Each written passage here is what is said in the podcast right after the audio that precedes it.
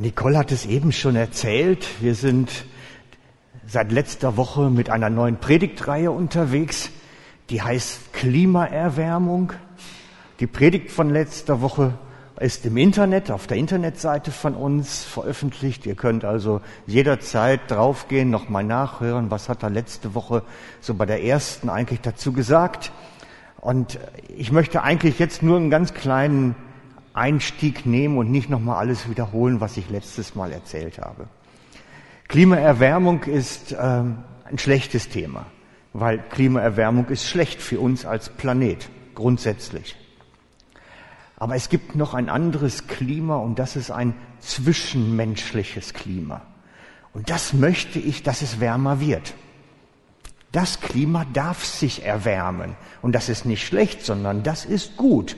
Und das wünsche ich mir für uns alle. Und ich habe letztes Sonntag erklärt, dass es Jesu Wille ist für uns sogar, dass wir warmherzige Beziehungen haben miteinander, dass wir gut miteinander unterwegs sind, als Geschwister, als Freunde, als eine Familie in Jesus.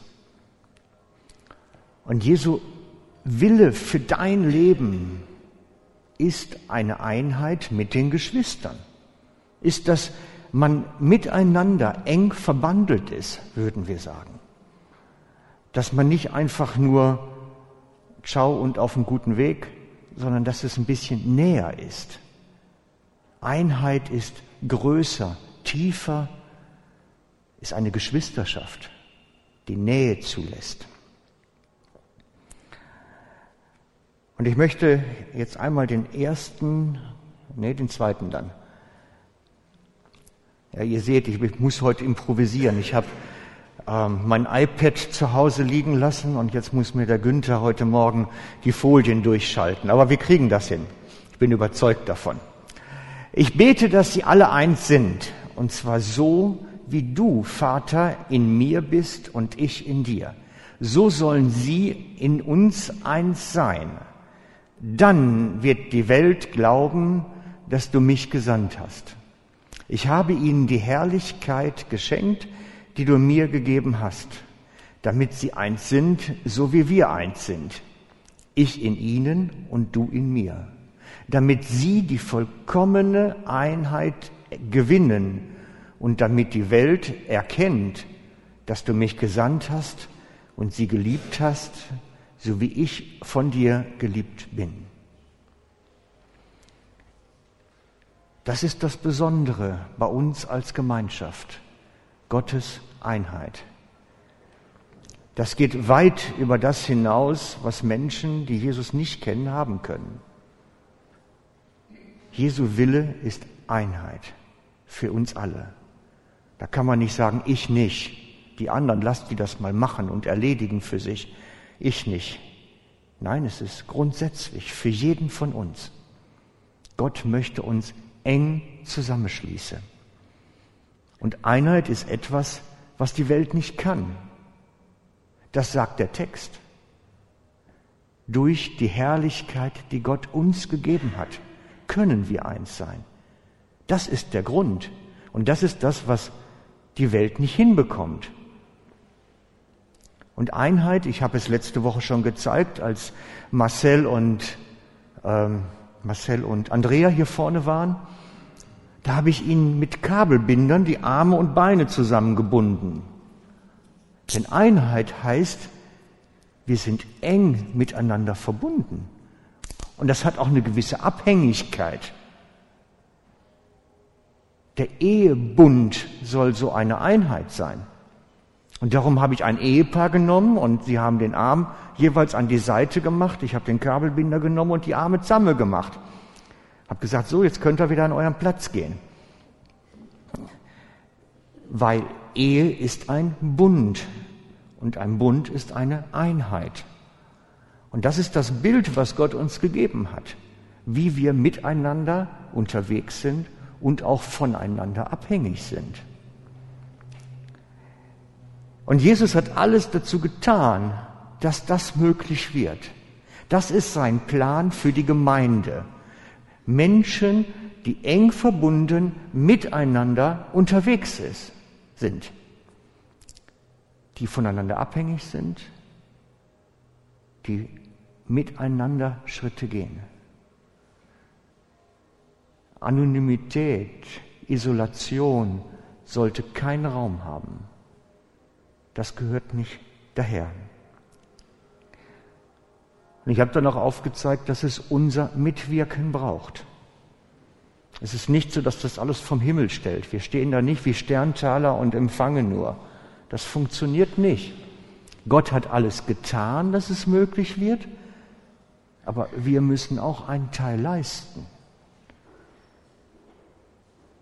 Und ich habe dann unten Karten auf den Tisch gelegt beim Chile Café, habe Kennenlernkarten geschrieben letzte Woche und habe gesagt, bitte hockt euch nicht mit euren Gspänli zusammen wie jeden Sonntag, sondern hockt mal neben Leuten, die ihr vielleicht nicht so gut kennt. Setzt euch mal zu jemandem, den ihr zwar vielleicht vom Gesicht her oder vom Namen kennt, aber ansonsten eigentlich nicht groß wirklich kennt. Und diese Kennenlernfragen stellt sie euch mal gegenseitig. Unten liegen heute wieder 250 Karten aus. Das sind 50 verschiedene Fragen. Das heißt, von jeder Frage gibt es fünf normalerweise. Und ich lade euch ein, auch heute, hockt euch nicht mit denen zusammen, mit denen ihr sowieso den Nachmittag verbringt nachher, sondern hockt mal mit denen zusammen, die ihr gar nicht so gut kennt. Und stellt mal diese Fragen. Es sind wirklich kluge Sachen dabei. Dieser Chile Kaffee ist einfach Kontaktbörse, ist das, wo Beziehungen entstehen und reifen und sich entwickeln. Und wir müssen dem Raum geben. Und darum sage ich, es fällt uns nicht einfach zu, den anderen kennenzulernen. Ich muss mich wirklich hinsetzen, jemanden, den ich nicht so gut kenne, mal eine Beziehung knüpfen. Und das ist eine Überwindung, ist manchmal auch ein bisschen mit Menschenfurcht verbunden, die ich überwinden muss. Aber es lohnt sich. Ich behaupte, es lohnt sich, Menschen kennenzulernen. Es lohnt sich immer. Und ich habe dann auf letzte Woche eine Liste gezeigt mit den Dingen, die wir gerne fördern möchten bei uns in unserem Beziehungsmiteinander, so wie so eine Hausordnung. Ich, ich traue mich, das nicht drüber zu schreiben, aber so die Richtung geht so. Darf ich dich mal bitten, Günther? Wir grüßen einander. Das ist unseren Tagen wichtig, dass man das wirklich mal sagen kann. Wir grüßen einander. Wir gehen nicht einfach nur aneinander vorbei. Und die Bibel sagt uns sogar, wir sollen den Bruderkuss machen. Ich meine, gut, wer da jetzt ein Problem mit hat, so, so viel Nähe gleich, ähm, ich respektiere das absolut. Ähm, wir sollen einander kennen. Und dazu gehört, dass wir uns gegenseitig mitteilen. Wir sagen, wo wir stehen und wir fragen, wo stehst du? Wir träumen miteinander. Erzähl mir mal deinen Traum. Was soll in deinem Leben in fünf Jahren sein? Wie stellst du dir das vor? Wir sind gastfreundlich zueinander, ist ein biblisches Gebot.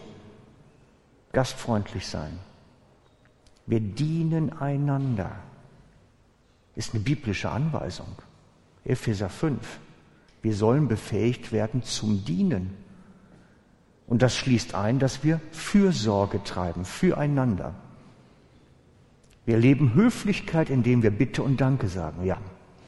In unseren Tagen ist das leider notwendig, sowas zu erwähnen. Ich bedauere das inzwischen, aber es ist so. Man scheint solche Sachen nicht mehr zu machen. Wir haben gegenseitigen Respekt ist das, was in unseren Tagen gerade verschwindet. Respektvoller Umgang. Wir suchen aktiv das Wohl des Gegenübers. Ich möchte, dass es dem anderen gut geht. Das ist christlicher Grundwert. Das ist ein christlicher Grundwert. Einer achte den anderen höher als sich selbst, einschließlich seiner Bedürfnisse. Einschließlich seiner Bedürfnisse. Wir beten füreinander. Ja, das tun wir. Ich bete für euch, einige beten für mich, aber vielleicht könnt ihr auch untereinander. ist auch gut. Füllt zwar die Agenda dann natürlich und den Zeitplan, aber es lohnt sich. Wir vergeben einander nach dem Vorbild von Jesus. Da werde ich heute ganz stark drauf eingehen.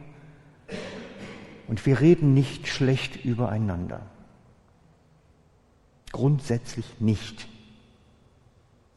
Weil in dir und in dir und in dir und in dir und in jedem von euch und in mir lebt Jesus.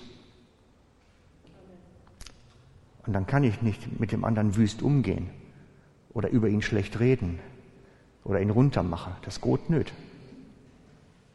Weil in dir, in dem Gegenüber ist Jesus. Deswegen muss ich dich behandeln, wie ich Jesus behandeln würde. Das ist der Grundsatz. Und erst recht nicht wüst übereinander reden und miteinander reden. Könnte man sagen, das ist das Einmaleins. Das ist jetzt noch nicht mal richtig was Anspruchsvolles. Aber es ist notwendig, dass man das auch mal sagt. So wollen wir eigentlich miteinander umgehen. Vielleicht gibt es noch ein paar Punkte, die ich auch vergessen habe, die man noch erwähnen sollte. Wenn du was weißt, sagst, das fehlt mir jetzt dabei, sagt's ruhig. Ich nehme es gerne mit auf. Es macht Mühe. Es ist unser Einsatz. Es macht Mühe. Ich, wenn ich jetzt einander grüßen, es macht Mühe. Ich muss mich auf den anderen einlassen, muss vielleicht so seinen Namen kennen, mir merken, vielleicht noch eine Geschichte zu ihm. Es macht Mühe. Es macht Mühe, einander zu dienen, erst recht. Ich war stolz, dass gestern so viele bei eurem Umzug dabei waren hat mir was ganz Tolles gezeigt. Hey, es funktioniert. Es funktioniert das einander dienen. Genau. Darum ist es unser Einsatz und Gottes Wirken und das muss zusammenkommen. Eins von beiden alleine geht nicht. Beides muss zusammenkommen. Gottes Heiliger Geist in uns und unser Einsatz an den Geschwistern. Genau. Wir wollen wirklich ganz bewusst eine Anti-Anonymitätsgemeinde sein. Anti-Anonymität. Nicht anonym. Soll eigentlich keiner rein und rausgehen, der nicht irgendwie wahrgenommen wird. Sollte nicht vorkommen. Eine Familie sein, die füreinander da ist, sich kennt, sich schätzt, mit allen Stärken und Schwächen, wie es halt in einer Familie ist. Da tun die Kinder auch mal blöd oder der Opi. Das gibt's. Das gibt's. Darum, wir wollen ganz bewusst das Klima erwärmen, das Zwischenmenschliche. Und darum machen wir die Serie. Heute heißt das Thema, das Titelbild Gletscherschmelze. Das ist natürlich jetzt vom Thema her Klimawandel, das, da gehen die Gletscher zurück. Das wisst ihr ja, wenn man das mal beobachtet, da gibt's Fotos von, wie weit die immer weiter die letzten 20, 30 Jahre sich zurückentwickelt haben. Und ich habe mir gedacht, das wäre doch auch cool, wenn unser zwischenmenschliches Eis, unsere Gletscher zwischen uns schmelzen würden. Genau. Und deswegen habe ich gesagt, wir brauchen eine Gletscherschmelze. Wir brauchen die. Für, für die Umwelt ist nicht gut, aber wir zwischenmenschlich brauchen die schon. Und ich denke auch, dass wir in der Welt, in der wir leben, ein Vorbild dafür sein sollten, dass da keine Gletscher sind. Ich glaube nicht, dass Gott das gut findet, wenn wir das akzeptieren, sondern dass eigentlich Wärme und herzliche Atmosphäre herrschen. Und so habe ich den Bibeltext von heute, möchte ich euch aus dem Römerbrief vorlesen. Danke. Lasst euch im Umgang miteinander davon bestimmen, dass ihr ein gemeinsames Ziel habt. Seid nicht überheblich, sondern sucht die Gemeinschaft mit denen, die unscheinbar und unbedeutend sind. Haltet euch selbst nicht für klug. Vergeltet niemand Böses mit Bösem. Bemüht euch um ein vorbildliches Verhalten gegenüber jedermann. Wenn es möglich ist, Und soweit es an euch liegt, lebt mit allen Menschen im Frieden. Recht euch nicht selbst, liebe Freunde, sondern überlasst die Rache dem Zorn Gottes. Denn es heißt in der Schrift, das Unrecht zu rächen ist meine Sache, sagt der Herr. Ich werde Vergeltung üben. Mehr noch, wenn dein Feind hungrig ist, gib ihm zu essen. Und wenn er Durst hat, gib ihm zu trinken. Ein solches Verhalten wird ihn zutiefst beschämen. Lass dich nicht vom Bösen besiegen, sondern besiege das Böse mit Gutem. Wow. Hätte ich mich nicht getraut, so zu sagen, aber weil Paulus das schreibt, kann man es ja vorlesen. Ne? Also wir gehen doch mal das Ganze durch. Lasst euch im Umgang miteinander davon bestimmen, dass ihr ein gemeinsames Ziel habt. Wir haben ein Ziel. Wir haben einen gemeinsamen Auftrag, an dem wir miteinander arbeiten und von dem wir auch miteinander, voneinander abhängig sind. Das kann nicht eine alleine. Und auch wenn ich jetzt ein paar Prozentpunkt mehr habe für mein Invest hier in der Gemeinde, auch ich kann es nicht alleine machen. Sondern wir miteinander haben ein gemeinsames Ziel. Und dieses Ziel lautet, wir stellen Jesus hier dar, in dieser Welt, damit die Welt erkennt, Christus ist Herr. Leib Christi sein, das ist unser Ziel. Und das wächst und arbeitet und macht miteinander, das ist das Ziel. Und dieser Leib soll wachsen, soll sich ausdehnen, soll größer werden. Und dann gibt er Verhaltensregeln, mit wem wir denn unterwegs sein sollen, wem wir uns zuwenden sollen. Seid nicht überheblich, sondern sucht Gemeinschaft mit denen, die unscheinbar und unbedeutend sind. Wir Menschen haben oft den Hang dazu, uns mit denen zu verbinden, die einflussreich, reich, reich, einflussreich und bedeutsam sind, die uns weiterbringen. Wir sollen uns eigentlich mit denen umgeben, uns in die investieren, die eher unbedeutend sind, die es vielleicht nicht hinkriegen, die vielleicht nicht die großen Atomwissenschaftler sind, sondern einfache Menschen. Ein unscheinbar und unbedeutend. Haltet euch nicht für klug. Ich habe immer Angst vor Menschen, die sagen, ich weiß, wie es geht. Dann garantiere ich dir, die wissen es nicht. Und dann kommen die Verhaltensregeln, wie man mit denen umgehen soll, die uns blöd tun, die uns angreifen, die uns fertig machen, die uns etwas rauben, Ehre, materiell, was auch immer wie wir mit denen umgehen sollen. Und das ist harter Stoff. Dieses Niemand vergelte Böses mit Bösem. Das, was böse ist, ist ja mein Empfinden. Ich empfinde, der tut mir böse. Und ich soll nicht zurückschlagen auf gleiche Weise, sondern mit dem Guten reagieren. Das sagt Jesus, liebe deine Feinde. Und das ist das Schwierigste.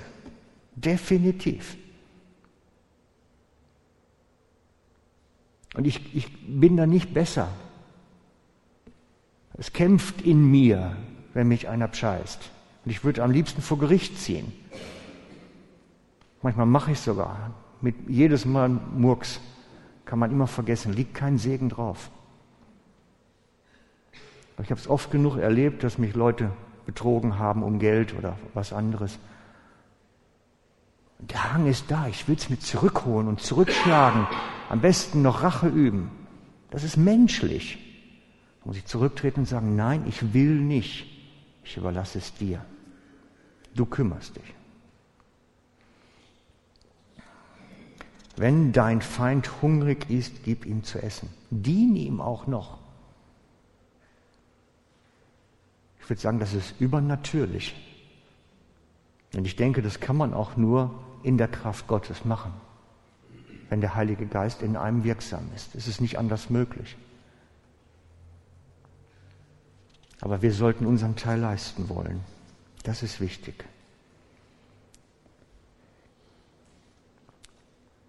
Und ich denke, wir sollten ebenso vergebend nicht nur mit Feinden umgehen, sondern auch mit denen, die unter uns sind. Auch wir sind, tun uns nicht nur gut gegenseitig. Wo man eng miteinander unterwegs ist, sich kennt, aufeinander einlässt, geschieht Reibung, gibt es Probleme. Und das muss vorbildlich eigentlich sein. Wir möchten, dass Beziehungen heil sind heil werden und heil sind. Und dazu gehört, dass Sachen ausgeräumt werden, dass das Eis schmilzt zwischen Ehepartnern, Kindern, Eltern, Nachbarn, Arbeitskollegen und unter uns natürlich. Denn am schwierigsten ist es dort, wo man nah miteinander unterwegs ist. Wo Nähe kommt, geschieht Reibung. Da ist die größte Gefahr. Und da ist man auch umso anfälliger. Da kann man sich dann auch nichts mehr vorspielen, weil man kennt sich dann auch. Ich denke, die große Ehescheidungsquote, die wir im Moment haben, ist ein Spiegelbild davon. Keine Lösung zu haben, wie man mit, miteinander umgeht, wenn es nicht läuft, wenn man einander blöd tut, wenn der eine auf den anderen böse ist.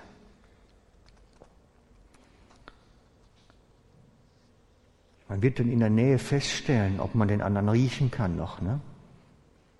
Das heißt es ja so schön. Petrus fragt Jesus, wie oft muss ich meinem Bruder vergeben? Ihr kennt die Antwort, ne? Genau. Jesus antwortete ihm, ich sage dir nicht siebenmal, sondern siebzigmal siebenmal. Die Geschichte geht ein bisschen tiefer. Die meisten kennen es nur so.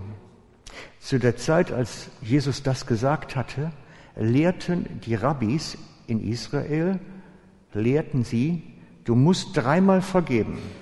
Beim vierten Mal kannst du zurückschlagen. Das war die Lehre der Rabbis.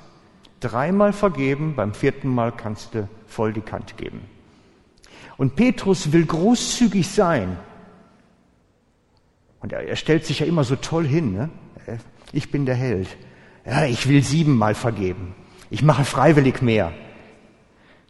Sagt Jesus, äh, nicht so, siebenmal und dann haust zurück. Nein, das geht nicht. Und er gibt ihnen als Aufgabe siebenmal, siebzigmal, was eigentlich meint, fang gar nicht erst an zu zählen. Du kommst nicht nach. Erst musst du rechnen, wie viel ist das überhaupt? Und dann musst du zählen. Wie oft hat der jetzt? Ne, dann führst du ein kleines Büchli Ne, Nicole 392 Mal verletzt worden, Beat 223 Mal und immer ein Strich dazu. Das ist Quark, das ist Buchhalterei, das kannst du vergessen, das geht nicht. Da kannst du von vornherein sagen, komm Leute, ich vergebe dir. Fertig. Und darum mache ich euch den Vorschlag, das ist meine persönliche Erfahrung, sprecht den Menschen einfach eine Vergebungsflatrate aus. Das ist am einfachsten. Dann brauchst du gar nicht erst zählen, weißt von vornherein, du wirst verletzt und sagst, okay, ist alles in Ordnung. Ich verletze dich vermutlich genauso oft, vermutlich. Also ist okay. Ich entschuldige schon vorher. Es ist einfacher. Es lebt sich leichter. Es lebt sich viel leichter. Petrus hatte die Frage, wie oft muss ich jetzt, wenn der mir blöd tut oder blöd kommt, was muss ich machen? Wenn er mich beleidigt, mich bestiehlt, mir Unrecht tut, wie oft muss ich? Wo ist die Schmerzgrenze erreicht, dass ich zurückschlagen darf? Und Jesus sagt, mm -mm, mm, die gibt's nicht. Diese Schmerzgrenze gibt's nicht. Eigentlich meint es unendlich oft. Und so sagt Jesus im Römer 12, 18, ich nehme jetzt eine etwas andere Übersetzung, soweit es irgend möglich ist und soweit es auf euch ankommt, lebt mit allen Menschen in Frieden. Und ich finde es toll, wie es da formuliert ist. Dieses, soweit es auf euch ankommt, meint ja eigentlich, ich investiere mich da rein, dass Frieden wird. Ich tue etwas dafür. Ich warte nicht, dass der andere zu mir kommt, sondern ich werde aktiv. Soweit es an euch liegt und möglich ist. Lebt mit allen Menschen in Frieden. Und das meint nicht, dass ich das gegenseitige Akzeptieren, der ist halt so. Das reicht nicht. So nach dem Motto, ich mache jetzt ein Stacheldraht um mich rum und sage, ist alles gut, ne? Aber komm mir jetzt bitte nicht mehr nah. Nein, es soll Frieden werden und Frieden ist größer. Frieden ist mehr als akzeptieren. Es gibt Menschen, die wollen keinen Frieden halten, die sind einfach auf Krawall gebürstet. Und darum bin ich dankbar, dass Paulus das auch so ein bisschen einschränkt und sagt, es gibt vielleicht auch Leute, mit denen kann man das nicht. Aber tu deinen Teil trotzdem. Stempel ihn nicht vorher schon ab. Genau. Und eins der ersten Schritte, machst du nächste schon? Das Blank. Genau, einfach ein schwarzes. Danke. So hatte ich es gedacht. Und einer der ersten Schritte, dass das Eis schmilzt, ist Freundlichkeit. Absolut, das ist einer der ersten Schritte. Ich bin zu allen offensiv freundlich, nicht passiv, offensiv freundlich. Meine Frau ist mir dann Vorbild immer. Ich bestaune sie, wie sie das kann. Ich bin noch lange nicht so gut. Ich nenne sie immer den Terrorgrüßer. Also sie terrorisiert ihr, ihr Umfeld mit Freundlichkeit manchmal. Da gehst du durch die Stadt und die grüßt wirklich jeden. Und manche grüßen sogar zurück und sind noch ganz happy, dass sie angesprochen werden auf die Art und Weise. Gut, manche laufen natürlich vorbei. Diese Grummler, die kennt man dann auch, ne? Aber im Normalfall reagieren die Leute recht positiv drauf. Terrorgrüßen sollten wir untereinander auch, finde ich. Ne? Bis zum Abwinken, einander freundlich sein. darum bitte ich euch auch, kommt nicht zu spät zum Gottesdienst, damit man euch nicht ansprechen kann, sondern dass ich euch begrüßen kann. Normalerweise gehe ich nämlich bis zehn Minuten vor Gottesdienstbeginn durch die Reihen und begrüße alle. Bloß der größte Trost kommt eigentlich immer erst eine Minute nach Beginn. Und dann habe ich Mühe, euch zu begrüßen einfach. Ne? Also bitte kommt doch fünf Minuten vorher wenigstens, dann kann ich noch Hallo sagen und noch ein nettes Wort wechseln. Ich würde es ja so gerne. Wir wollen Beziehung. Und darum lade ich euch auch nachher ein, geht ins Kirche, Chille-Kaffee, ich übe noch.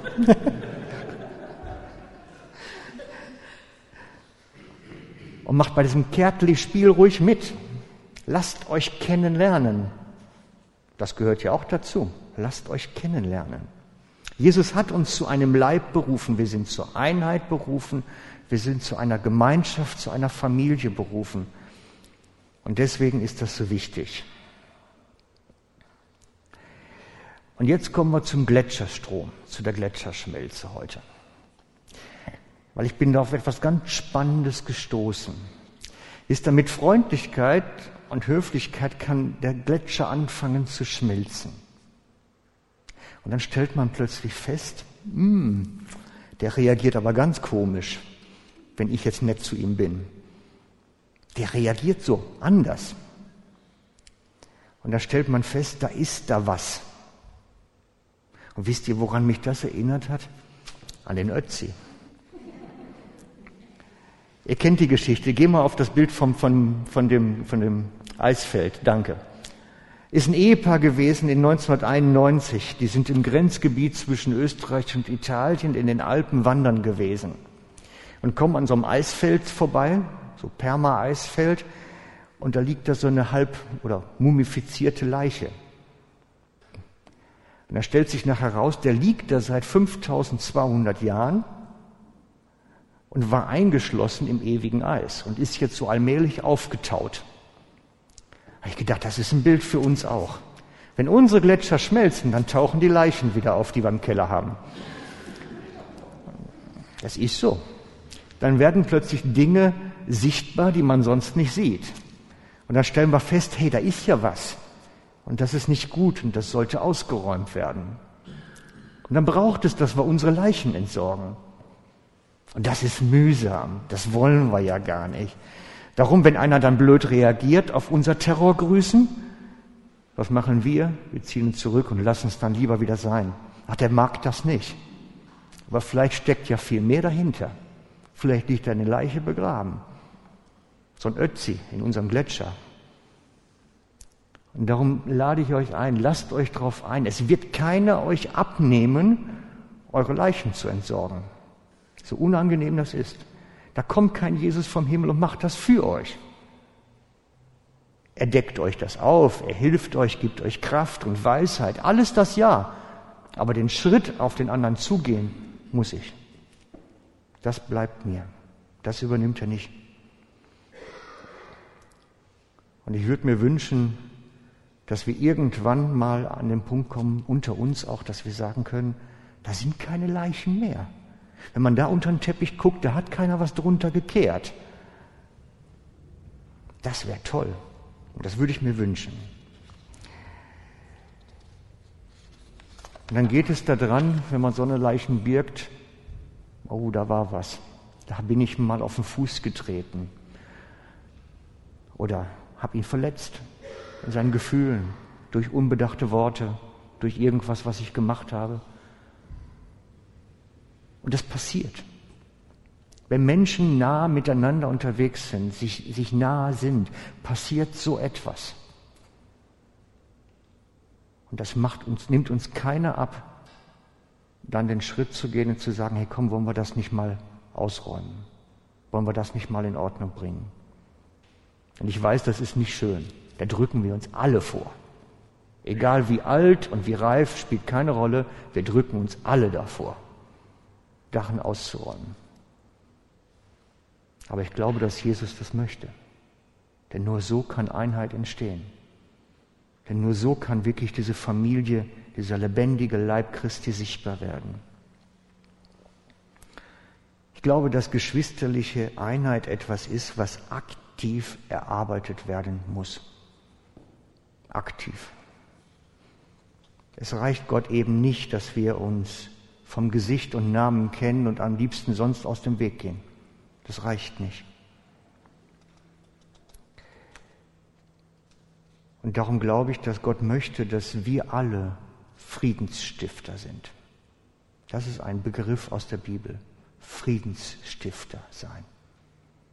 Und das ist etwas, was man tut, was man aktiv tut. Und so sagt Jesus, bekämpft den Hass mit Liebe, bekämpft die Abneigung durch Freundlichkeit, bekämpft die Not durch Hilfsbereitschaft. Das sind alles Dinge, die man tut, die nicht von alleine kommen. Und nimm das ernst. Nimm das ernst. Und wenn du dich fragst, was hat Jesus mit deinem Leben vor, das sei Friedensstifter steht immer. Das steht immer. Das ist für jeden gültig, alle Zeit. Und das heißt, Frieden stiftet man, indem man Unfrieden ausräumt. Das ist mühsam, macht Arbeit, Tränen, Zeit, alles das. Wisst ihr, Geschwisterschaft, so wie wir hier zusammen sind, jeder ist etwas für die Ewigkeit. Wir sind zusammen als Familie für die Ewigkeit gemacht. Und wir werden zusammen einmal vor Gott sein, miteinander und sehen, uns kennen mit Namen und Geschichte und den Herrn anbeten. Und das möchte ich dann mit Leuten, die sich auch schätzen und mögen. Und nicht, wo dann immer noch irgendwelche Sachen sind. Ich weiß nicht, wie das sein wird im Himmel. Wird das alles von selber ausgeräumt dann plötzlich, wenn wir alle da sind? Ich weiß es nicht. Aber ich glaube, das, was wir hier tun können, das sollten wir tun. damit ein bisschen Himmel auf Erden wird. Damit die Welt da draußen erkennt, dass wir Gottes geliebte Kinder sind. Das war der Satz. Und das hat mit dem Umgang und mit der Geschichte, die man miteinander hat, zu tun.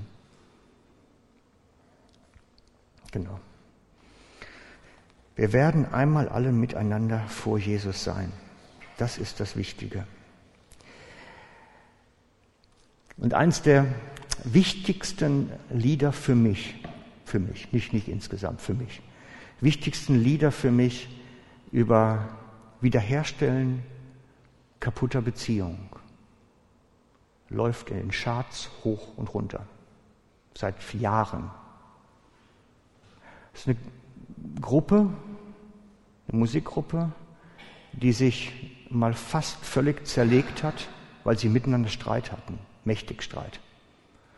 Und sie haben es geschafft, es wieder zusammenzubringen und haben darüber ein Lied geschrieben. Das sind Christen in den Charts. Und dieses Lied, das läuft seit 10, 15, 20 Jahren, ich weiß nicht wie lange. Immer und immer wieder. Und eigentlich weiß keiner so recht, was singen die da eigentlich. Der Text ist so komisch. Und wenn man genau hinschaut, entdeckt man, es geht um Wiederherstellung kaputter Beziehungen. Und das ist die Popgruppe U2. Die haben sich in den 90ern fast völlig zerstritten, bis fast nichts mehr über war. Und dann haben sie sich in Berlin wieder gefunden und wieder zusammengerauft und angefangen, Beziehungen zu schaffen und in Ordnung zu bringen. Und haben darüber ein Lied geschrieben. Das weltbekannt. Aber es ist ein Lied über Liebe, Hingabe und Wiederherstellung. Und das spielen wir euch jetzt. Guido, darf ich dich bitten?